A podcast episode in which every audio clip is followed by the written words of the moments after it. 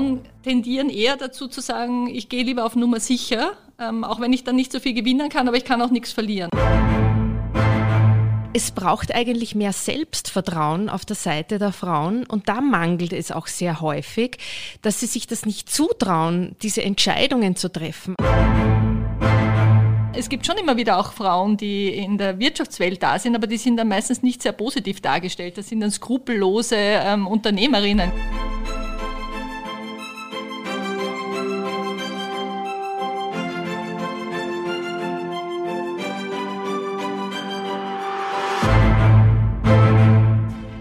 Frauen wissen weniger über Finanzen als Männer. Ein Vorurteil aus vergangenen Zeiten oder noch immer ein Fakt unserer Gegenwart? Wie wichtig ist der Zusammenhang zwischen Finanzwissen und finanziellem Wohlbefinden? Und sind Frauen hier auch grundsätzlich im Nachteil? In unserer heutigen Folge von Die Nationalbank, der Podcast, spreche ich mit zwei Expertinnen zu diesem Thema.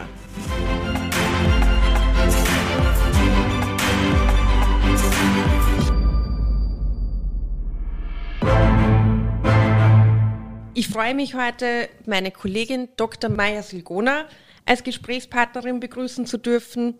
Sie ist Ökonomin hier bei uns in der Nationalbank. Und ich freue mich auch, dass ich Universitätsprofessorin Dr. Bettina Fuhrmann bei uns hier heute begrüßen kann. Sie ist Leiterin des Instituts für Wirtschaftspädagogik an der WU Wien. Gemeinsam haben sie eine Studie zum Thema Finanzwissen und finanzielles Wohlbefinden mit einem Fokus auf die Rolle der Frau geschrieben. Um eines schon mal vorwegzunehmen, ebenfalls Teil des Titels der Studie ist, Frauen sind nicht grundsätzlich im Nachteil. Bevor wir aber in die Tiefe des Themas eintauchen, ist es wichtig zu klären, was versteht man unter Finanzwissen und finanziellem Wohlbefinden. Bettina, vielleicht magst du uns hier ein paar Dinge erläutern. Finanzwissen ist ein ganz wesentlicher Bestandteil von Finanzbildung. Es geht einmal beim Finanzwissen um Wissen über finanzielle Sachverhalte, über Konzepte und auch über Zusammenhänge. Also ein konkretes Beispiel dafür wäre, dass man weiß, was Inflation ist und was Inflation für die Kaufkraft bedeutet und wie man sich auch dagegen schützen kann, wie man sinnvoll agieren kann, um sich vor der Auswirkung von Inflation zu schützen. Und Finanzbildung geht über Finanzwissen hinaus und umfasst auch Einstellungen, Verhaltensweisen, überhaupt das Erkennen, dass man vor einer finanziellen Problemstellung steht und soll dazu beitragen, dass man finanzielles Wohlergehen, Wohlbefinden erreichen kann. Und das finanzielle Wohlbefinden wird am ehesten so definiert, dass man auch in schwierigen Situationen äh, noch selbstbestimmt über sein Finanzleben entscheiden kann, dass man nach wie vor in der Lage ist, äh, fällige Rechnungen zu bezahlen und dass man über die Runden kommen kann. Welche Rolle spielen diese drei angesprochenen Faktoren in eurer Studie? Also wir haben uns zuerst einmal angeschaut, was die Österreicherinnen und Österreicher verstehen, was sie wissen. Wir haben ihnen ein paar so Wissensfragen, ein Wissensquiz gestellt. Und das waren ähm, Themen, die eigentlich überhaupt kein Expertenwissen äh, erfordern, sondern es waren Dinge, die in einem ganz normalen Finanzprodukt enthalten sind, in einem Bankkonto. So Dinge wie was passiert, wenn ich 100 Euro auf einem Konto lasse und habe 2% Zinsen, was habe ich dann nach einem Jahr? Was habe ich nach fünf Jahren? Also verstehe ich, dass ich nicht nur Zinsen bekomme, sondern auf Zinsen, auf vergangene Zinsen.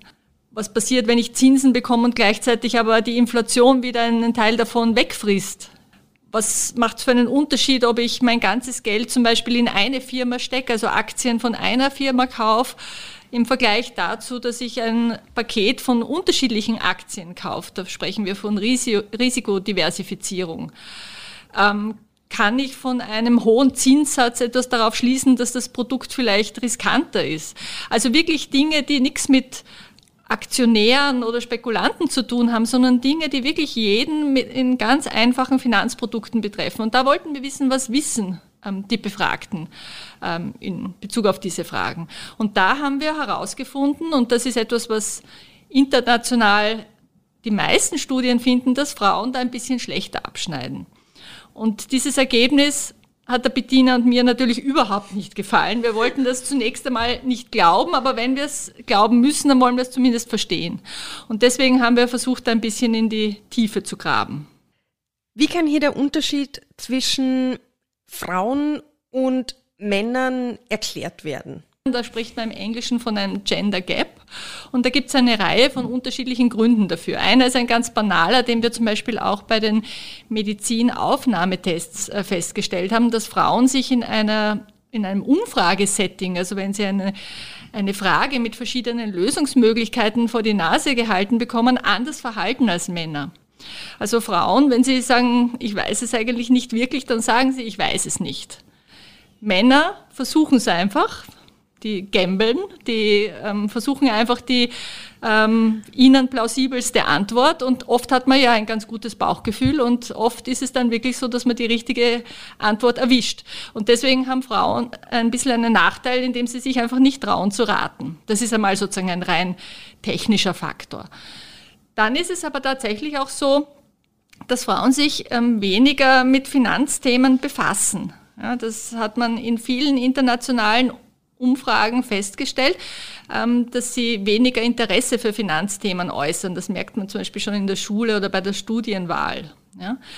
Ähm, es ist auch so, dass im Haushalt Frauen andere Art von Finanzverantwortung übernehmen. Da gibt es also so eine Haushalts- Aufteilung der Verantwortung. Also vielleicht ist die Frau die, die eher dafür zuständig ist, zu schauen, dass die Rechnungen pünktlich bezahlt werden. Aber wenn es dann um längerfristige, große Finanzentscheidungen geht, dann macht es vielleicht eher der Mann. Und da haben wir zum Beispiel ein ganz interessantes Ergebnis gefunden. Wir haben uns dann angeschaut, wie ist das, wenn man sich nur Alleinstehende anschaut, also Personen, die eben nicht teilen können. Und dann sieht man plötzlich, dass es keinen Unterschied mehr zwischen Männern und Frauen gibt. Also wenn ich muss, dann tue ich auch. Ja, zum Beispiel geschiedene oder auch verwitwete Frauen, die müssen Finanzverantwortung übernehmen. Aber innerhalb eines Haushalts ähm, wird es dann oft doch an den Mann abgeschoben. Das ist einer der Gründe für diesen Gender Gap, wie wir das nennen. Bettina? Also ich würde gern unterstreichen, was die Maya gesagt hat und auch noch ergänzen, es reicht nicht, das Geschlecht einer Person zu kennen, um schon eine Aussage darüber treffen zu können, ist das jetzt eine finanziell gebildete Person oder nicht. Das Geschlecht spielt vielleicht eine Rolle, aber gar nicht so eine große, äh, wie man meinen möchte. Also der Wissensunterschied war auch bei den Daten in Österreich nicht allzu groß. Und genauso wie die Maya schon gesagt hat, ist, dass Frauen, wenn sie finanziell auf sich selbst gestellt sind, das schaffen können und genauso viel wissen können wie Männer. Und das ist eine ganz wichtige Aussage, weil das bedeutet, es braucht eigentlich mehr Selbstvertrauen auf der Seite der Frauen. Und da mangelt es auch sehr häufig, dass sie sich das nicht zutrauen, diese Entscheidungen zu treffen. Aber sie können das genauso gut wie Männer, wenn sie sich damit auseinandersetzen, wenn sie sich zutrauen und wenn sie sich mit den Dingen beschäftigen. Und das wäre, glaube ich, ein wichtiger Appell, den man aus diesen Ergebnissen schon herausziehen kann, der Unterschied ist zwar vielleicht aufgrund der Stichprobengröße signifikant, aber er ist nicht so groß, dass man sagt, Frauen sind systematisch deutlich schlechter, das sind sie nicht. Und zusätzlich sehen wir eben in dieser Subgruppe, dass sie genauso gut sein können wie Männer. Und es wäre ein Appell, dass sie sich äh, um diese Dinge annehmen und mit den finanziellen Dingen beschäftigen und sich das auch zutrauen. Wie entsteht dieser Gender Gap? Ich glaube, ein wesentlicher Faktor ist die Risikofreude. Weil in Wirklichkeit, wenn ich jetzt einmal mit meinem Taschengeld anfange, einmal was ähm, zu spekulieren, kann sein, dass ich mir irgendwie ein, ein, ein teures Paar Schuhe kaufe in der Hoffnung, ich kann es vielleicht dann später teurer wieder weiterverkaufen. Ja, es können ganz kleine Dinge sein. Wenn ich etwas versuche, kann sein, dass ich auf die Nase falle und ich werde merken, so schlimme Sachen passieren dann auch nicht. Dann bin ich halt einmal auf die Nase gefallen und stehe auf und habe was gelernt.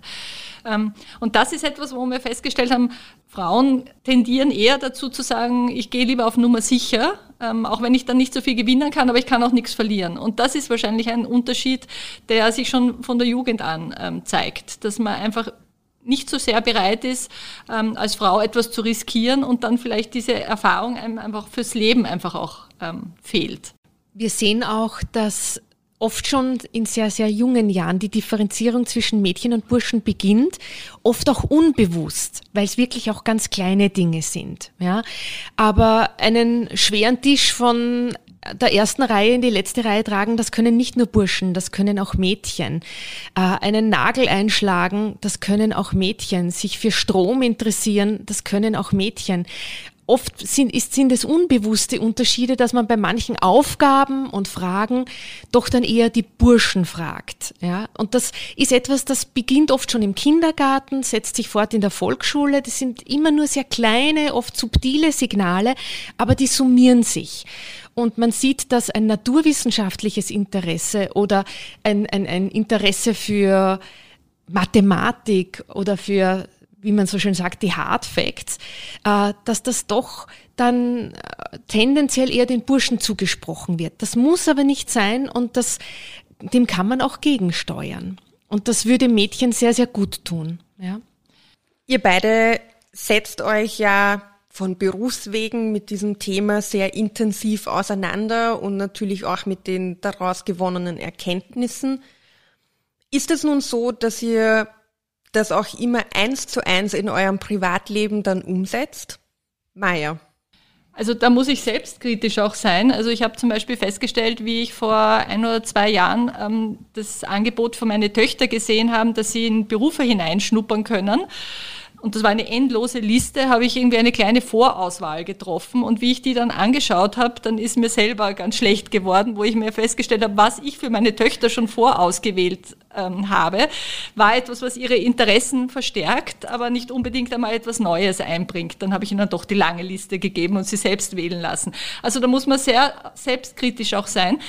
Ganz viel läuft über Bildersprache gibt es einen österreichischen Konzern, die hatten ein Programm für Lehrlinge und haben festgestellt, dass sich sehr wenig Mädchen ähm, bewerben, weil es ein bisschen eine technischere Disziplin war und äh, haben dann komplett die Bildsprache ihrer Homepage verändert, indem sie überall Mädchen mit Helm, Mädchen mit äh, Laborgeräten dargestellt haben und haben wirklich von einem Jahr auf das nächste einen viel höheren Anteil an weiblichen Bewerberinnen gehabt. Weil wenn ich mir überlege, kann ich das? Hilft ein Bild, wo ich sehe, ein anderes Mädchen kann das auch. Und das ist etwas, was viele Betriebe tun sollten und was sehr wichtig wäre, auf diese Bildsprache zu achten, um ständig dieses Signal zu geben, als Eltern, als Betriebe, als Personalabteilungen, ihr Mädchen könnt das ganz genauso. Und natürlich die Lehrer, die fragen, wer kann den Tisch nach hinten tragen, denen kommt natürlich auch eine große Rolle zu, wen sie da anschauen und wen sie ansprechen. Und da muss man wirklich sehr permanent sehr auf sich selber schauen, dass man diese Signale richtig sendet. Mittlerweile wird ja in vielen Bereichen, auch im alltäglichen Leben, auf genderneutrale Sprache geachtet. Ich würde sagen, dass wahrscheinlich gerade Unis hier zu den First Movern gehören. Bediener, du bist ja mitten im Universitätsalltag eingebunden. Gibt es an der Uni auch diesen Gender Gap oder siehst du da bereits Fortschritte? Also in dem Bereich, in dem ich arbeite, schätze ich das sehr positiv ein. Da habe ich natürlich den besten Einblick. Äh, an der Wirtschaftsuniversität selbst und insbesondere in dem Bereich, für den ich zuständig bin, in der Wirtschaftspädagogik, da habe ich ja besonders viele Frauen. Und wir haben ja Finanzbildung jetzt auch in der Ausbildung der Wirtschaftspädagoginnen und Wirtschaftspädagogen ganz an erste Stelle gestellt. Wir ähm, konfrontieren sie mit dem Thema, wir bilden sie zu diesem Thema aus und wir äh, ermuntern sie auch, es an allen Stellen, wo sie es fördern können, zu fördern. Und da sehe ich, dass es von meinen äh, männlichen Studierenden und von den weiblichen Studierenden ein gleiches Ausmaß an Interesse und an Begeisterung gibt. Also da bin ich sehr, sehr positiv gestimmt. Aber noch immer ist es natürlich so, dass äh, wenn man dann weiterschaut, wie, wie entwickeln sich die Berufsbiografien dann weiter, sehen wir, dass oft Frauen dann, wenn sie in den Beruf gehen, dass sie dann schon Karriereentscheidungen treffen, die eine mögliche Familienplanung mit einbeziehen. Und dann sind sie auch dann diejenigen, die oft äh, bei der Kindererziehung eher auch beruflich die Konsequenzen ziehen, die zu Hause bleiben, die dann in Teilzeit gehen. Und da beginnt sich dann die Schere wieder zu öffnen. Und auch da ist es ganz wichtig, dass man die jungen Frauen aufklärt darüber, welche Konsequenzen ihre Entscheidungen haben, weil momentan denken sie, ich bin jung, ich habe das ganze Leben vor mir, ich kann noch viel arbeiten im Leben, aber dass die Entscheidung, was jetzt die Gegenwart betrifft, wo sie, ich weiß nicht, sagen wir 30 sind, dass das schon ganz, ganz enorme Implikationen und Auswirkungen dann für später hat, wenn sie in Pension gehen, das ist ihnen in diesem Ausmaß nicht bewusst. Und auch dafür müssen wir natürlich ein Bewusstsein schaffen und aufklären. Um kurz zurück zu, zu eurer Studie zu kommen. Wir haben jetzt schon viel darüber gesprochen, was natürlich auch im, im realen Leben auf diese Studie, äh, auf eure Ergebnisse zutrifft. Was ist so das große Fazit aus der Studie? Was müssen wir tun, damit, wenn ihr in zehn Jahren diese Studie wiederholt, wir nicht am selben Punkt wieder sind? Also grundsätzlich ähm, müssten wir vielleicht die ganze Gesellschaft ändern. Also ich, ich glaube, die Bediener hat es vorher schon angesprochen. Es gibt schon auch Länder, die andere Ergebnisse finden. Also da gibt es zum Beispiel Studien zu Thailand. Ich war leider nur einmal ganz kurz dort, aber soweit ich verstanden habe, haben dort Frauen sehr viel Verantwortung für Finanzen innerhalb des Haushalts. Und dort findet man zum Beispiel im Finanzwissen keinen Unterschied zwischen Frauen und Männern. Also würden wir die ganze Gesellschaft ändern, würden wir wahrscheinlich auch diesen Gender Gap wegbekommen. Aber wenn wir jetzt äh, ein bisschen mehr auf die Studienergebnisse eingehen, wir haben uns ja nicht nur angeschaut, was wissen die Leute, sondern wir haben uns auch angeschaut, wie verhalten sie sich. Und ähm, da muss man einfach sagen, es muss das Wissen, muss zum Verhalten dazu passen. Ich kann, wenn ich viel weiß, kann ich mir vielleicht ähm, leisten, ein bisschen riskanter zu leben weil ich die Risiken gut einschätzen kann. Oder anders ausgesprochen, wenn ich verstehe, dass ich nicht genug weiß, und das verstehen Frauen. Also wenn man Frauen fragt, wie schätzt du dein Finanzwissen ein, bevor du sie Fragen beantworten lässt, dann haben sie ein viel realistischeres Bild als Männer. Sie kennen ihre, ihre Wissenslücken ganz gut. Wenn sie sich dann entsprechend ein bisschen vorsichtiger verhalten, dann passt das auch wieder. Und da kommen wir zu diesem finanziellen Wohlbefinden-Begriff zurück, den die Bediener erwähnt hat. Das ist ein Gesamtpaket. Es muss zusammenpassen. Wir haben zum Beispiel festgestellt, dass ähm, Frauen besser darin sind, vor großen Käufen sich zu überlegen, ob sie sich das wirklich leisten können. Sie denken mehr an die Zukunft. Sie haben mehr Fokus auf Sparen im Vergleich zum Ausgeben. Ähm, sie sind weniger überschuldet. Sie planen mehr. Ja? Also sie, sie zahlen ihre Rechnungen pünktlich.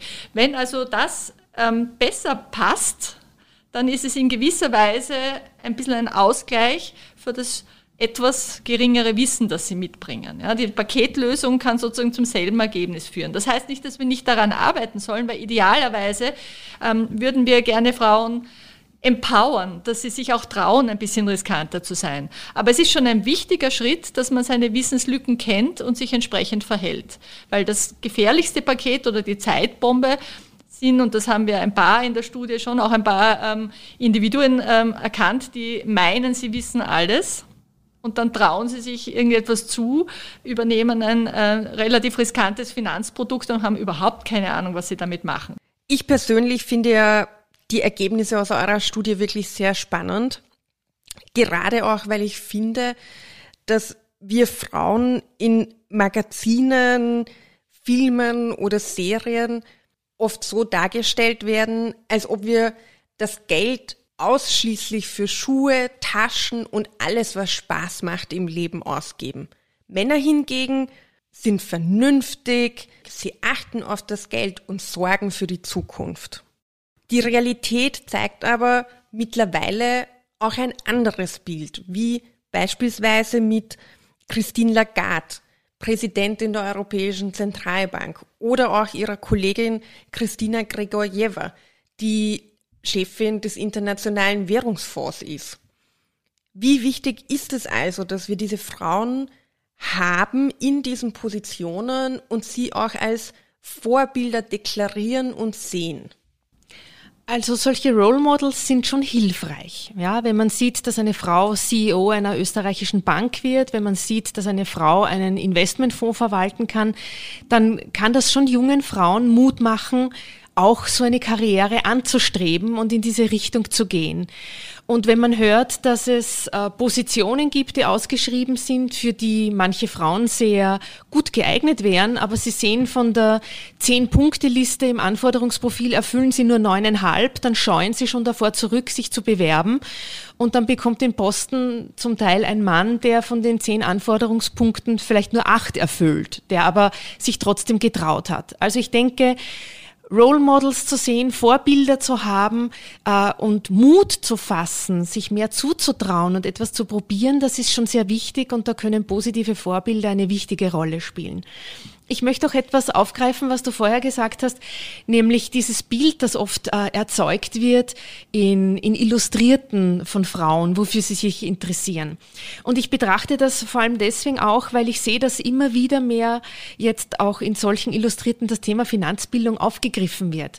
Und das ist für mich dann so ein eklatanter Unterschied, wenn man die Seite umblättert. Auf der einen Seite äh, wird noch Mode angepriesen und das, das, was man alles haben muss jetzt in der neuen Saison, ja, die ganzen Must-Haves. Und eine Seite später äh, erfährt man dann etwas über Finanzbildung. Das passt natürlich eigentlich nicht zusammen. Das ist kein stimmiges Bild. Und eine Frau, die sich äh, hier Gedanken gemacht hat, eine Frau, die finanziell gebildet ist, die erkennt äh, diese, diesen Gegensatz, dieses Missverhältnis auch und die kann selbstständig erkennen, welche Funktion das hat und welche Entscheidungen sie eigentlich selber treffen will. Ja, die kann darüber reflektieren und die weiß, dass ein finanziell selbstbestimmtes Leben bedeutet, dass ich einerseits schaue, welche Einnahmen habe ich und wie kann ich mit dem, was mich interessiert und was ich gerne machen möchte, auch solche Einnahmen bekommen? Und auf der anderen Seite, was kann ich mir damit leisten, welche Ausgaben sind in Ordnung, was für einen Lebensstil kann ich eigentlich pflegen, damit das insgesamt gut zusammenpasst? Und dann immer wieder auch daran zu arbeiten.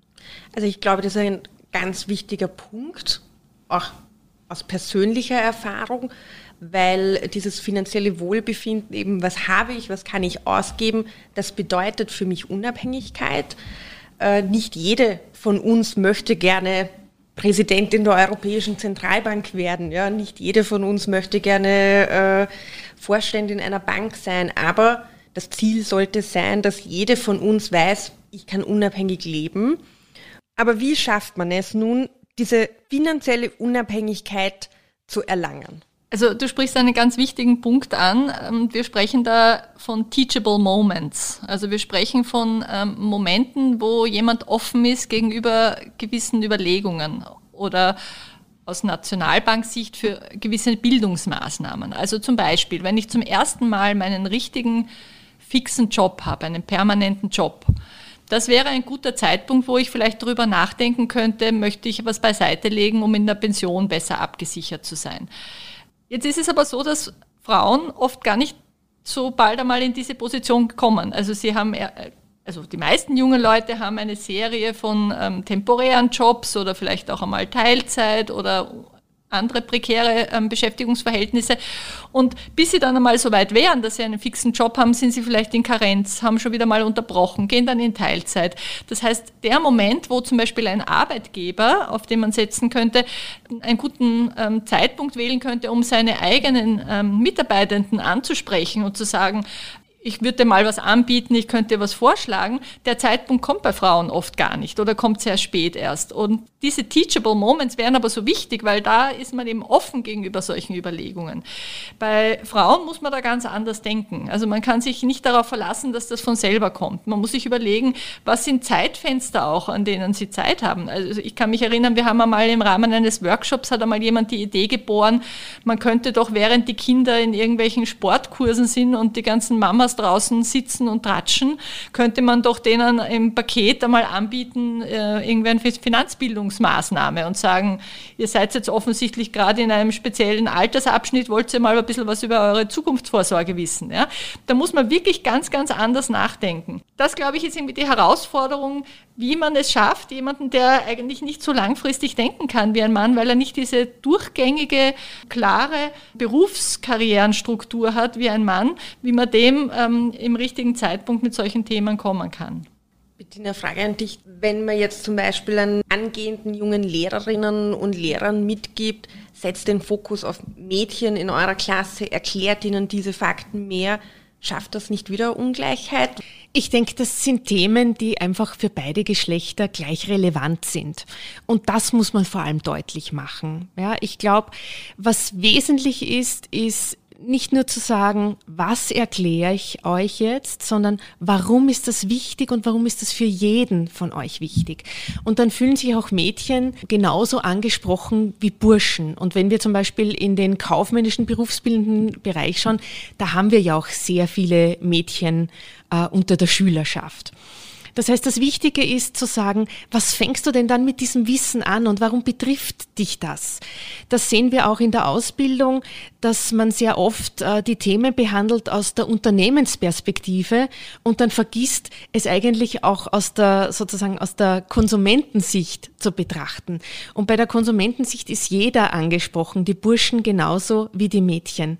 Und wann immer wir eigentlich versucht haben, dann auch Bildungsmaßnahmen für Mädchen zu entwickeln, da haben wir auch einmal bei einer Ausschreibung mitgemacht, haben wir dann die Rückmeldung bekommen, das ist ein super Programm, aber das wäre doch auch was für Burschen. Das heißt, das war ganz spannend, immer wenn wir etwas für Frauen entwickeln wollten oder für Mädchen, ist das durchaus positiv gesehen worden, aber dann, aber sollte man das nicht doch den Burschen auch zukommen lassen? Ich denke, man sollte hier beide ansprechen beide Geschlechter.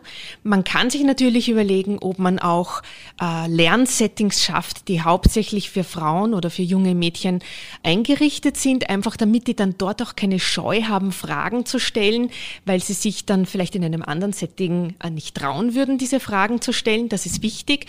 Aber an sich sollte sich das immer an, an beide Geschlechter richten. Und eine Frage, die ich äh, zuerst auch gehört habe, die mir sehr wichtig erscheint, ist auch, die Berufswahl. Ah, das hast du zuerst erwähnt und wir sehen, dass hier zum Beispiel, weil du die Lehrberufe erwähnt hast, dass hier Mädchen sehr viel eingeschränkter wählen als Burschen. Es gibt noch immer unter den Mädchen eigentlich hauptsächlich drei Lehrberufe, die sie wählen, die ganz stark vertreten sind. Und das sind äh, nicht diejenigen, die besonders gut bezahlt sind und wo sie sehr, sehr viele berufliche Entwicklungsmöglichkeiten haben ja, oder Aufstiegsmöglichkeiten. Also wenn ich jetzt sehe, wie sie sich da entscheiden, denke ich, dass es ganz, ganz entscheidend ist, so im Alter von 10 bis 14, wo ja auch Berufsorientierung stattfinden sollte, sehr gut, sehr eingehend, mit sehr viel Einfühlungsvermögen über berufliche Möglichkeiten aufzuklären, viel vorzustellen, viele Möglichkeiten zum Hineinschnuppern zu gewähren und auch wirklich die Jugendlichen zu ermuntern, sich zu orientieren und was auszuprobieren und nicht schon häufig beschrittene Pfade Richtung Friseurin, Einzelhandelskauffrau, Bürokauffrau, die zu beschreiten, weil man meint, dass man da weniger Risiko eingeht. Also das ist, glaube ich, ein ganz, ganz wichtiger Punkt, weil man sieht sich selber in einem atypischen Berufsfeld, wenn man Bilder im Kopf hat. Wir haben schon gesprochen über die Bildgebung auf Homepages, aber es ist auch das Fernsehen ganz wichtig. Ähm, Carmen, du hast vorher gesagt, ähm, im Fernsehen ähm, kaufen die Frauen die Taschen. Es gibt schon immer wieder auch Frauen, die in der Wirtschaftswelt da sind, aber die sind dann meistens nicht sehr positiv dargestellt. Das sind dann skrupellose ähm, Unternehmerinnen. Ja? Also diese Bildwelt ist äh, wichtig und natürlich auch die Bilder, die man in der Familie sieht. Das heißt, das ist eine gewisse Persistenz über Generationen, wenn ich sehe, was haben meine, die Frauen, meine Vorbilderfrauen in meinem Umfeld alles unternommen. Und da ist etwas, was wir zum Beispiel auch bei uns im Haus zum Beispiel feststellen. In der Nationalbank sind, haben wir zum Beispiel seit Jahren immer wieder propagiert, wird, dass Frauen Jobrotations besonders oft machen, weil wenn es darum geht, sich um eine bestimmte Position zu bewerben, macht es einen riesen Unterschied, ob ich dort schon einmal hineingeschnuppert habe und mir eben sage, mit meinen, wie die Bediener vorhin gesagt hat, mit diesen ähm, 9,5 von 10 Punkten schaffe ich das locker, ähm, oder ob das einfach nur ein Ausschreibungsprofil ist, wo ich mich nicht darin sehe. Also dieses Ausprobieren, diese Berufsorientierungsphasen, die leider derzeit Corona-bedingt häufig ausfallen. Aber die sind ganz, ganz wichtig, dass man sich in etwas erproben kann, dass man hineinschnuppern kann. Das ist ein ganz, ganz wichtiger Punkt. Und, und diese Dinge finden ja seit Jahren statt und, glaube ich, sollten wirklich auch gerade auf Mädchen bezogen wirklich auch noch forciert werden. Es gibt aber auch eine neuere Studie, mhm. wo der Fokus sehr stark auf Millennials gesetzt wurde. Gibt es hier schon eine Veränderung? Kann man sagen, es tut sich was oder ist es more or less the same? Also wir haben uns in dieser Studie vor allem angeschaut, wie jüngere Generationen sich von älteren unterscheiden. Also nicht so sehr im Zeitablauf, sondern ob die Jungen einfach generell ein bisschen anders sind als ältere Kohorten. Und da haben wir zum Beispiel festgestellt, dass sie zwar langfristige Pläne haben, wie alle anderen auch, aber wenn es darum geht, diese vielen kleinen Schritte zu machen, um dorthin zu kommen, ähm, da fehlt ihnen noch das Rüstzeug. Also sie ähm, sind weniger gut darin, ihre, ihre Ausgaben sich wirklich gut zu überlegen, bevor sie sie tätigen. Vielleicht sowas wie ein Einnahmen-Ausgabenbuch oder eine App zu führen. Sie sind generell ein bisschen risikofreudiger. Das heißt, sie hätten Ziele und sie haben auch alle Tools, die sie dafür brauchen. Sie haben alle diese Banking-Apps, wo sie im Grunde einen sehr guten Überblick über ihre Finanzen haben, aber tatsächlich nutzen sie es dann nicht so. Und äh, man erlebt das oft einmal, die dann sagen, sie sind, fühlen sich überschuldet. Ja? Da habe ich mir jetzt in den letzten Tagen angeschaut, ob da Frauen ein bisschen anders abschneiden. Und da sieht man wieder, dass sie eigentlich sehr viel mehr mitbringen, um ihre finanziellen Ziele ähm, zu erreichen, weil sie also mehr sich überlegen, wie schauen meine Finanzen aus? Kann ich mir das alles überhaupt leisten? Sie haben sogar interessanterweise, während Frauen generell weniger Handy-Apps verwenden oder Telebanking, ist es gerade bei den Jungen andersherum. Also die, die haben wirklich irgendwie ein Gefühl dafür, was brauche ich, welche, was ist mein Rüstzeug, um meine finanziellen Ziele zu erreichen. Also da würde ich sagen, Während grundsätzlich bei der jungen Generation es sehr wichtig wäre, ihnen klarzumachen, was sind diese kleinen Schritte, die ich brauche, um mein Ziel zu erreichen, glaube ich, bringen da Frauen eigentlich besonders viel Gutes schon mit. Bettina, möchtest du da noch was dazu sagen? Ja, sehr gerne, weil ich denke, dass wir jetzt vor allem im Zuge der Corona-Krise gesehen haben, wie viele Finanzthemen da eigentlich wieder aufgepoppt sind. Und das hat vor allem auch äh, junge Menschen durchaus auch sehr betroffen. Einerseits natürlich jetzt Familien, äh, die in finanzielle Schwierigkeiten geraten, weil ganz unerwartet es zu Kurzarbeit gekommen ist oder auch sogar zur Arbeitslosigkeit und wo jetzt auch junge Familienmitglieder natürlich erleben, was das bedeutet und wie wichtig es ist, dass man für schwierige Zeiten einen finanziellen Polster hat, wenn das möglich ist. Auf der anderen Seite natürlich sehen wir auch, wir haben jetzt eine höhere Sparquote als zuvor. Man kann äh, bestimmte Dinge nicht konsumieren. Man fährt momentan nicht auf Urlaub. Wir sehen jetzt auch, dass sich vor allem junge Menschen mehr für Wertpapiere zu interessieren beginnen. Wir haben jetzt gerade auch die GameStop-Geschichte erlebt, wo wir sehen, dass, dass sich auf Reddit junge Menschen informieren und auch dazu bewegen lassen, in ein, in ein Wertpapier zu investieren äh, um damit ein bestimmtes Ziel zu erreichen. Also ich, es ist ganz, ganz viel passiert jetzt auch in den letzten Wochen und Monaten, wo wir sehen, Finanzthemen sind wichtig und sie berühren auch schon junge Leute. Und daher ist es ganz wichtig, schon sehr früh zu beginnen, schon in der Schule zu beginnen, dafür ein Verständnis zu schaffen. Und wenn wir das nicht tun, dann werden alle diese Geschehnisse immer nur teilweise äh, wahrgenommen und auch nicht zur Gänze verstanden. Wenn es was geben würde, was ihr euch wünschen könntet, was ihr sofort ändern könntet oder für eure Kinder, eure Töchter ändern könntet, was wäre das? Bettina. Eine umfassende Wirtschaftsbildung, wo Finanzthemen eine große Rolle spielen. Das würde ich mir wünschen für alle, nicht nur für die Mädchen, auch für die Burschen. Und insbesondere für die Mädchen viel Mut und viel Zuversicht, die Dinge anzupacken, sich was zuzutrauen und aus dem, was man kann, was man weiß und wofür man sich interessiert, daraus das Beste zu machen. Maja? Und ich würde mir wünschen, ein bisschen mehr Risikofreude, einfach einmal etwas probieren und schauen, was kann ich daraus lernen.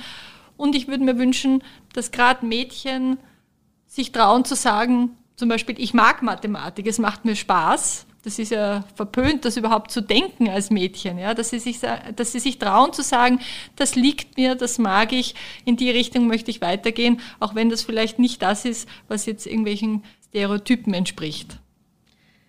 Vielen Dank an euch beide für dieses wirklich sehr spannende Gespräch und äh, dass wir heute über dieses sehr, sehr wichtige Thema gesprochen haben. Danke ebenfalls. Dankeschön. Das war eine weitere Folge von die Nationalbank, der Podcast. Bei Ihnen ist noch eine Frage offen geblieben? Dann schreiben Sie uns gerne eine E-Mail via socialmedia.oenb.at oder natürlich gerne auch eine Nachricht über unsere Social Media Kanäle, Twitter und Instagram. Bis bald!